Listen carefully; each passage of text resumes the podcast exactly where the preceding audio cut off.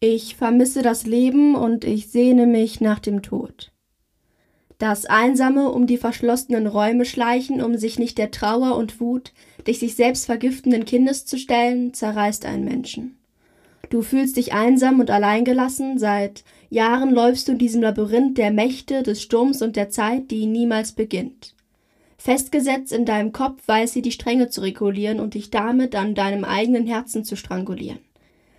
Bei all dem Schmerz in deinen vier Wänden findest du dein Zuhause nicht mehr, hast in all den sich ertrinkenden Sorgen dich selbst ertrunken.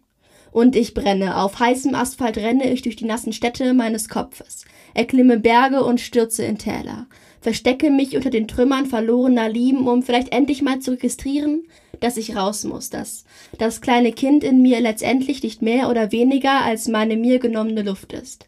Ich ersticke. Jeden Tag mehr oder weniger, aber feststeht, dass der Sauerstoff fehlt. Meine Lunge verkrampft sich, das Herz übermannt sich und die Stimmbänder tanzen. Den Schmerz herausschreiend treffe ich direkt in das Herz meiner mich liebenden Mutter.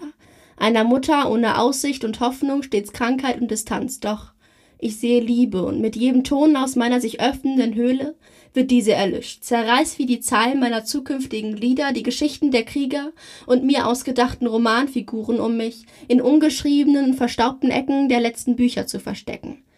Ich kann nicht viel bieten, ich bin mehr als ein Mensch, habe Stimmen im Schädel und Splitter in der Brust, aber ich liebe und ich hoffe, sehne mich nach dem Tod und eigentlich nur nach dem echten Leben.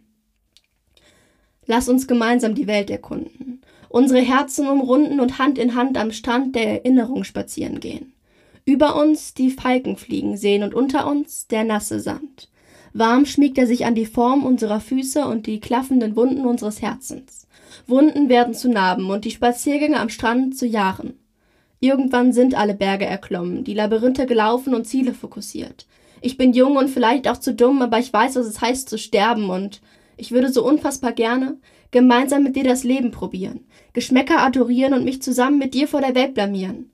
Schmerz ist vergänglich, meist dauert er Jahre, manchmal nur Tage, aber oft eben doch ein Leben lang. Lass uns dafür sorgen, dass wir nicht vergänglich sind.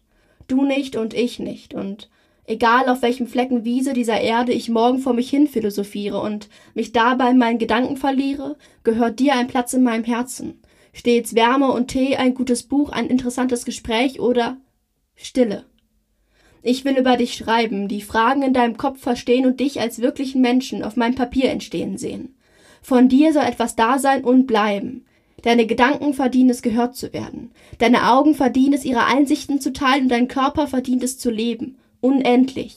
In jedem meiner Zeilen und Wörter findest du Atemzüge, ein Lachen oder eine Träne.